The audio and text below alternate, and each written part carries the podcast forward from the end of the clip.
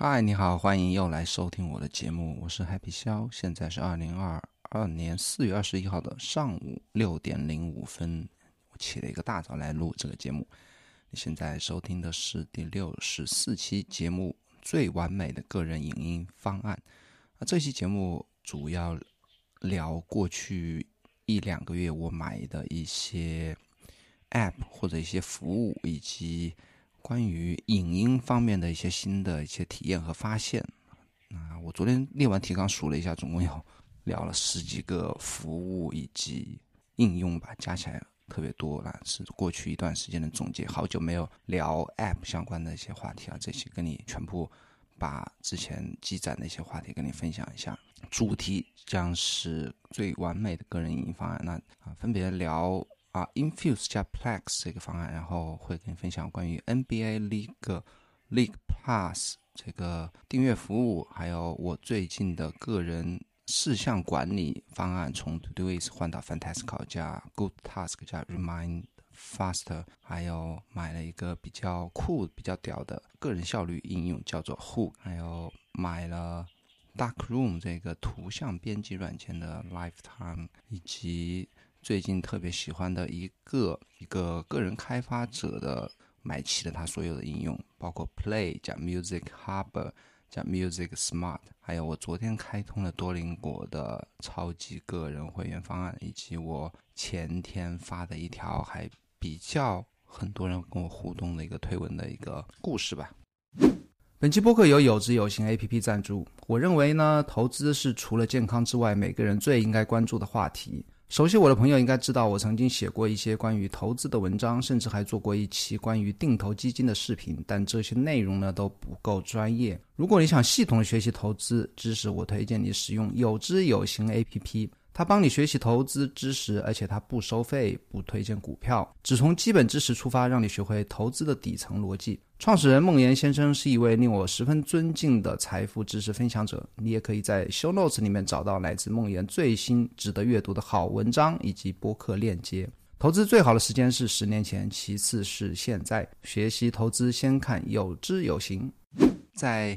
第一个话题之前想跟你分享一下，我最近一个礼拜有在想把这个播客的名字从 Happy Podcast 改为快乐三十分，同样也是一个很直白吧，不能说庸俗土气，应该是直白的一个名字。什么叫快乐三十分呢？就是 Happy 消在自己家里，然后碎碎念三十分钟，讲自己的事情，讲三十分钟的意思。至于我是快乐，至于你快不快乐，我希望你也能够和我一样快乐！想改成这样一个名字，为什么呢？因为英文名毕竟没有中文名好记，然后很多人会看到英文名会有一种排斥的感觉吧。我猜想的啊，所以要和我的博客一样，把英文名换成中文名啊，这是一个即将采取的行动啊，还没有这一期还来不及，可能在下个礼拜吧。我先聊一下 Infuse 加 Plex。Infuse 啊，首先我想分享一下个人影音方案有哪几种啊？当然，我这个不是百分之百的完整啊，包括像在没有流媒体、互联网流媒体之前的，很多人就会家里存录像带呀、存 DVD、存。蓝光硬碟，对不对？把自己喜欢的片子存存存下来，或者说到后来有电脑之后存在硬盘里。那我分享一下现存的啊比较可行的几种个人影音方案，对比一下他们的啊优劣。当然，我的最终的啊，我个人认为的完美的方案是 Infuse 加 Plex 加自建服务器啊。那先讲一下现存的几种，比方说过去可能二十年都是比较一个主流的一个方案是把影片存在自己家里，对不对？就是下载下载电影或者下载视频。存在自己的硬盘上，或者说你组一个 NAS、NAS、NAS and NAS，就是自己的一个网络存储器吧，带硬盘的一个单独的一个小机器，用来二十四小时连在自己的家庭网络上，可以在家里串流，或者说通过它像那个 Synology，就是那个中文不知道叫什么，Synology 的专门做 NAS 的一个公司，它可以软件可以让你。在自己家里之外的地方，也可以很快的串流自己 NAS 上的一些影片或照片。那这是一种方案，但这种方案有一个不好的地方，就是你需要一台机器二十四小时连着，然后你需要你需要自己去买足够大的硬盘空间，对不对？然后现在一一颗二一颗十 terabyte 十 T 的硬盘，大概还是要一千块左右。那你如果一百个 T、两百个 T 的话呢，可能就是一两万块钱，加上 NAS 自己的费用，差不多要到三。如果建一个两百 T 左右的 NAS 呢，这个估计要是到两万到三万块钱。啊，这是一种方案，我觉得这个方案还可以的，但是它不太适合和朋友分享，啊，只能自己用。第二个方案是我前不久尝试的，啊，也也只能属于是个人的方案。什么呢？就是你不用自己去弄一套设备，就是你可以自己在 iTunes 里面买自己喜欢看的电影。我已经买了好多部啊，十几部。我打算买的，其实我特别喜欢的看的看过了，想。还想再收藏的，比方说希区柯克的全套，比方说海呃魔戒的三部曲，以及那个霍比特人三部曲的全套，以及哈利波特像这种我都不是很喜欢，什么碟中谍啊，什么教哦教父我可能会喜欢的。然后我还想收一套完整的 Friends，就是好老友记，还有一套完整的 Two and a Half Men 两好汉两个半的全套，还有完整的 Office。办公室的全套，那其实我自己特别喜欢想收藏的连续剧和电影也不是特别多啊。那慢慢的，其实，在 iTunes 里面，就是苹果里面全部买下来，那个费用其实我估计不会超过一万块钱啊，估计大几千块钱了不起了，就可以买起自己特别想收藏的电影，而且基本上都有的买啊，包括宫崎骏的全套等等。它在 iTunes 里面有一个好处，就是它帮你把这些按导演类或者类型分的，或者按 franchise 叫什么？系列分的一些电影或影片，他帮你打包好了，然后他会经常有特价出现啊，甚至我还有一个。app 来跟踪这些价格，叫做 Cheap Charts，应该叫这个名字吧？到时候我查一下，放在 show notes 里面。它可以帮你去让你关注一些一些这些打包好的或者说单个的影片的价格。等它有特价的时候，或者甚至是史低的时候，史什么叫史低？历史最低价的时候，它会发邮件通知你。那我经常就会收到他的邮邮件，包括之前买的那个 Fight Club 等等吧，一些影片，就是他发邮件，我就立刻会去买。这个价格其实很便宜，我记得一卖影片通通啊，所有的影片最低价基本上在四点九刀，但很多中文的、华语的、国语影片它会价格会低一点，一点九或两点九。但普通好莱坞电影差不多最低都是四点九。然后美连续剧就比较便宜了，像我刚才说的那个 Office 办公室，你一套买下来，我我没记错，查的最低价大概二十九还四十九。就两三百块钱，三四百块钱吧，你就可以买整个九 G 啊，加起来上数百集啊，一两百集的啊，一百多集的影片，只要而且特别经典的，我觉得那个价格还是可以接受的。这是另外一个方案。第三个方案就是我接下来要讲的，和朋友合建 Plex，Plex 它是一个软件，然后它这个软件 P L E X 啊。它这个软件的好处就是说，你建好一个服务器之后呢，你不光可以自己用，你还可以和别人分享。那我接下来就讲一下，怎么叫什么叫合建 Plex 啊？包括我现在在用的一个方案，就是我的一个好友，不能说现实生活好友，应该是在 Telegram 从一八年开始认识好友，就最近在。疫情开始之前，就他建了一个服务器，就拉我进去他那个服务器的，给我一个使用权。恰好我自己也有 Plex，他是怎么做的呢？我没有细问他，但是我大概知道他方案，因为这个方案不只是他在用，很早之前，大概两三年前就很多人在这么做，也是国外很多人在这么做。他怎么做的呢？首先你要有一个地方放你的影片，对不对？然后你这个影片的存储的量，如果能称为个人影音库的话。这个库的概念就可能不是仅仅放个你喜欢的几十部影片就足够了。它如果做一个比较优秀的一个资料库的话，它必然是一个动辄上数百 T 的一个大的一个网盘。那这个影片一般会放在哪里呢？如果像我现在在的这个资料库，它应该是超过两百，应该超过三百 T 了。你如果放一个服务器的话，那个服务器费用将会特别的恐怖啊，而且你。不太可能一直往里面再扔更多的四 K 高清的一些影片。那它这个主流的方案是什么呢？就是。无限量的 Google Drive，现在 Google Drive 好像去年调整之后，你买它的商务版或者说 Google One 的话，好像是没有，听说是没有那个无线方案的。但是你如果有历史账户的话，就之前买的话，那个无线方案是有的。那具体的就你如果有感兴趣，可以自己去搜索。就是把你所有的影片下载之后放在 Google Drive 里面，那个 Google Drive 是 Google Drive 是没有容量上限的这个版本。然后在其实，在国外，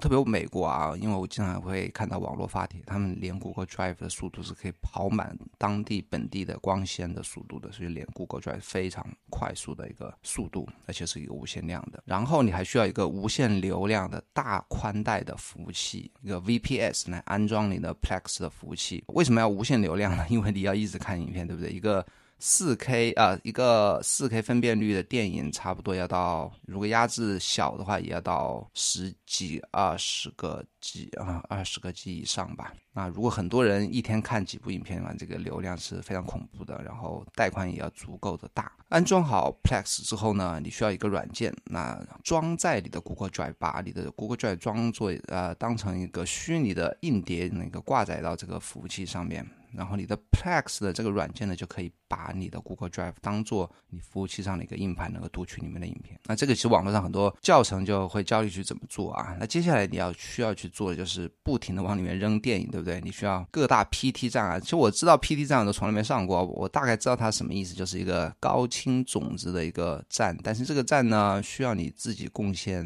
贡献流量，就是说你一定要上载多少流量，上载多少影片，或者保持一次在线能够有。积分，有积分才能下载，就相当于一个“我为人人，人人为我”的一个概念吧。但我没有用过啊，那这个是 我的朋友去做的事情。下载种子，为什么要去 PT 站下载这些种子？因为首先有几个好处，一个 PT 站的话，它会有一些按系列分啊，或者说就比较高质的影片的种子，而且它里面下的像 4K 的，或者说一些圆盘、蓝光圆盘呢，它是没有一些广告的。如果去一些普通垃圾的 BT 站那里下的话，首先下不到高特别高清的，然后你那些东西的话下下来都会有广告在里面。像我的朋友他建的一个站里面是完全没有，完全没有广告，而且都是特别接近原始的一些版本，包。包括看一些影片都会有啊，他从像是在那个 Apple TV 里面的有一些电影啊，最新的拿奖那个 Coda 叫什么失聪女孩还是什么拿奥斯卡奖那个，那个就是一个像我电影自己家里的电视也支持 HDR，就你打开之后明显的它那个影片就会跳成 HDR 的一个方案，就是对比度特别强烈的，看起来很 很真实的一种感觉吧。只有这种 P D 站才能下到这种这种高质量的。电影那讲完了整个方案，回到开开始啊，个人影音方案，它其实你如果有搭建好这一套流程之后，你是可以和别人共享的。像我朋友，他就拉了大概三四十个人，他不是所有人他都认识，可能朋友朋友的介介绍进来啊等等，因为他毕竟自己的那个 VPS 流量足够吧，他就分享给很多人。然后大家大家这个小组里面可以讨论啊。还可以讨论说，看最近看夫妻有什么上了新什么新的影片吗？或者说，我想求哪位哪位导演的电影？包括我之前就求了好多次电影啊，包括那个 Office 就是我求的。我说特别想看这部片子，因为之前在 HBO 这个电影只有在 HBO 看了，我不想为了一个连续剧就去开 HBO 的会员，因为 HBO 它有两档啊，一个叫 HBO 普通的 HBO，一个叫 HBO Max。HBO Max 的话，它也没有中文字幕，然后普通 HBO。HBO 有中文字幕，但是它的串流我有听说只有 720P 或者 1080P，就是比较分辨率低的，两个都不是我太喜欢的。然后这朋友帮我就抓了 Office 的整个九季，我现在已经看到第四季了。包括他最近又抓了那个足球经理，也是 Apple TV 自制的一个拿过艾美奖的一个喜剧吧。包括他抓的是所有的希区柯克，这一我求的，什么精明的啊这种，我特别喜欢一些导演，包括一些韩国导演、美国导演等等。或者各种的系列片吧，全部通通抓进来了。然后他还有一些 抓了 PT，我不知道他是去怎么弄的。抓了 PT 的一些语言下载之后呢，他还会有一个 Telegram 的一个一个机器人去通知你这个服务器新上架了什么影片。是不是很好玩？然后大家都在一个群里，然后每天会通知你啊，这夫妻又上新片了，上什么片子等等吧。啊，这是一个这个完整的一个体验，一个搭建流程吧。然后跟你分享一下 Plex 和 Infuse 两个 App 的一个体验吧。如果你要朋友要建议好一个夫妻拉你的话，你需要一个 Plex 的账号，然后可能是一个邮箱，他把你拉到他自己的 Plex 的类似于一个家庭组吧，之后你就可以看他的。Plex 账号里面的所有影片，那它会有一些分类吧，比方说按不同的类型，比方说电影或电连续剧，或者说演唱会，或者说 NSFW 等等影片的类型会有不同的组，你可以选择让它跟你开通哪些组的权限，不开通哪些组的权限。然后 Plex 和 Infuse 都会去抓取原数据啊，什么原数据的？比方这部影片的海报。以及它的一些拍摄的。什么烂番茄指数啊，就是观众的好评指数，这些是比较普通的，对。还有演员的信息以及导演的信息，他会在影片的页面，包括介绍啊，他会影片页面里会列出来。你还可以很好玩的是，你还可以去点这些导演或者演员的图标，你就可以看到这个服务器里面还有这些演员的哪些其他的影。你甚至可以把这个演员的所有影片，你可以建一个新的播放列表，包括导演啊等等。这是一些啊，Plex 和 Infuse 都有的一些功能吧。但我。我是使用 Infuse 来，最近啊，我 Plus 和 Infuse 我自己都买过，也有买过那个终身的会员，也都在 Apple TV 上看。但是我现在发现 Infuse 去抓那个。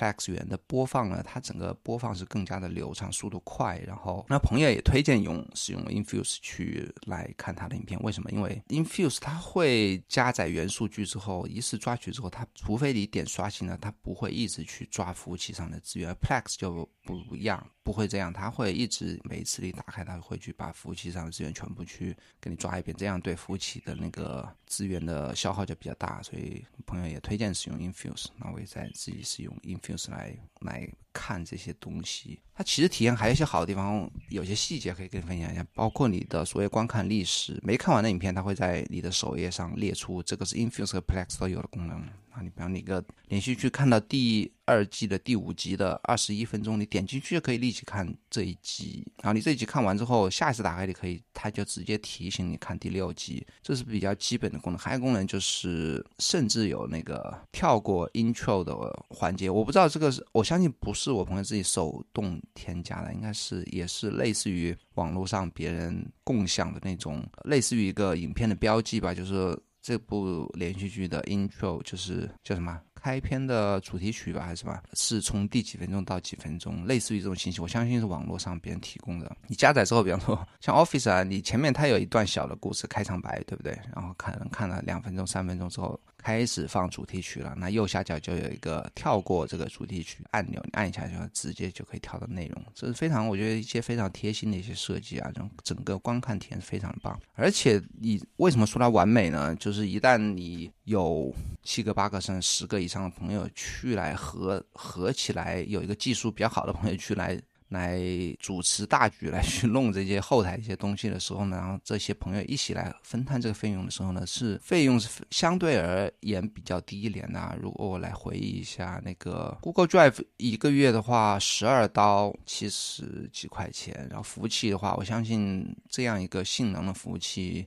一个月不会超过五百块钱，那就打到五百块钱吧，那加起来六百块钱吧，所有费用加回来一个月六百块钱，就十个朋友分。的话，一个月六十块钱就可以享有一个这么不断更新的，而且非常棒的，可以本啊，可以本地播放。为什么？因为你可以下载到本地来放，而且可以包这个服务器啊，它都不需要你去一些什么科学上网啊，或者等等等等吧。如果选择一个好的 IP 的话，是可以直连的。而且我家的网络带宽的话，最快的是四四 K 都可以完全的跑下来的，一部四十到五十 G 的四 K 的分辨率的影片是完全可以跑下来的。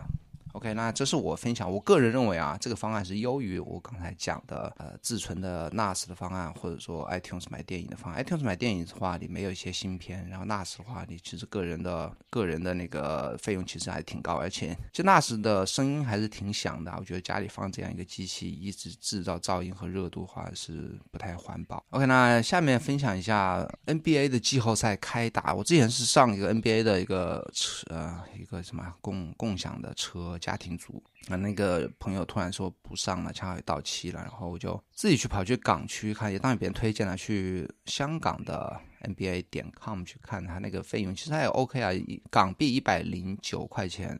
不是按月份，是一直可以让你看到赛季结束、总冠军揭晓，就是呃，叫什么总决赛打完之后，一百零九港币，我立马就付了，然后折换成人民币大概八十九块钱，特别划算啊！如果我每一天看一场比赛的话，其实我每天不止看一场比赛啊，因为感兴趣的比赛特别多。但没付钱之前没那么感兴趣，付钱之后就都都特别感兴趣。包括今天七点半还有那个篮网的比赛，换下来可能一场比赛也就几块钱吧，两三块钱。包括你总决赛就打七场，对不对？然后季后赛的半决赛、记得分区决赛等等吧。我觉得还是特别划算。因为它所有设备都可以看，比方说我吃饭的时候可以在手机上串流，只想用 iPad 时候可以在 iPad 上看，而且分辨率都是。呃，幺零八零的，但我大部分时间是在 Apple TV 上大电视上看，那个效果还特别好，而且它可以让你看所有的回放，就是你错错过了时比赛时间没关系，你可以回去看，回去看你也不用担心那个剧透啊，因为他在里面可以选择隐藏比分，就你不知道，你如果早比赛早上打了，你下午晚上去看的话，或者隔天去看。你隐藏比分，你不知道那个比分是多少，其实和直播呃心理上是有一点点区别，但是也不会失去悬念。因为他一场比赛会有主客场员啊，但不是每一场比赛会有多的比赛热度的比赛，比方说勇士的比赛的话，他除了主客场，比如说他现在打那个掘金，他有掘金当地电视台的。就是以掘金的呃球迷的角度去解说的，当然还有勇士队的角度去解说的比赛，就勇士当地的电视台，还有什么 TNT 的，以及什么 ESPN 或者 Fox 等等这些电视台的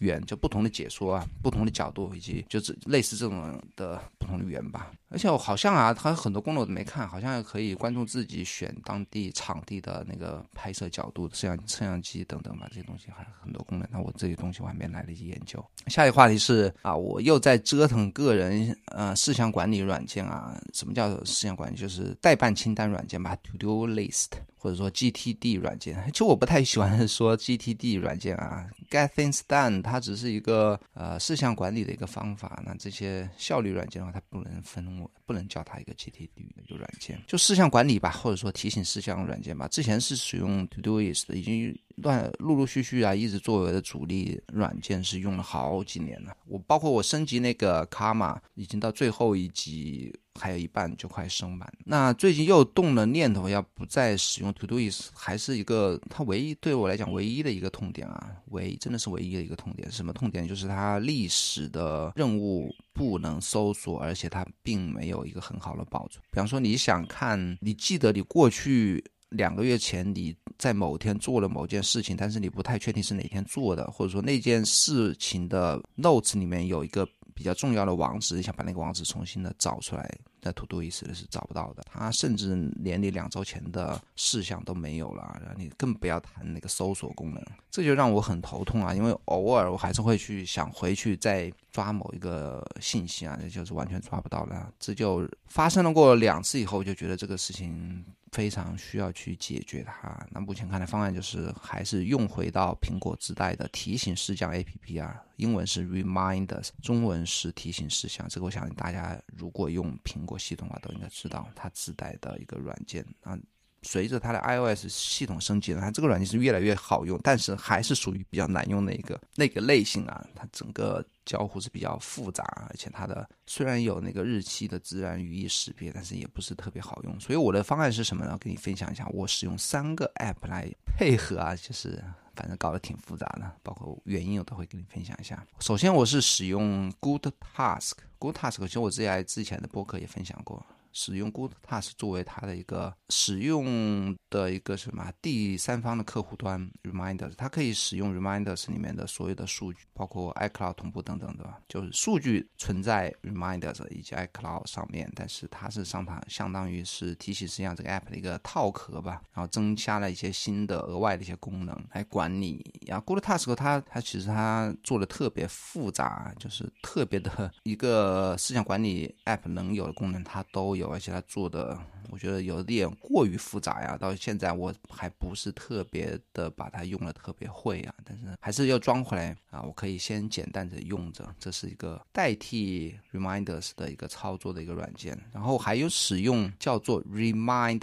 Fast 这个 APP 来快速的输入。我的新的提醒事项为什么要用 Remind Fast 呢？因为我之前使用 Todoist 的话，我新建任务是在 Drafts 里面新建的。那我有个 Drafts 的动作是什么呢？比方说我要快速的做某一件事情，比方说今天下午要去开会，两点钟开会，我就写一个开会，然后写一个下午两点，然后直接一个 Action 添加到 Todoist 的某一个某一个分类里面，然后它就会自动的。它是通过 API 来添加，并不是一个 URL scheme 在 iOS 里面跳转的，它是通过 Todoist 的 API 添加 Todoist 里面，而且它这个通过 API 转过去的过程中，它的自然语义是可以识别的。比方说刚才说下午两点开会，它是可以抓到今天下午两点一个提醒事项。这个你苹果自带的 Reminder 是想都不要想的啊，这个 我待会会讲。然而呢，就像我刚才讲的，你 Draft 是没有一个动作能够，你是可以添加到 Reminders，但是它自然语义是识别不了的。这个时候我就需要一个快速添加并且带有自然语义功能的一个应用出现。那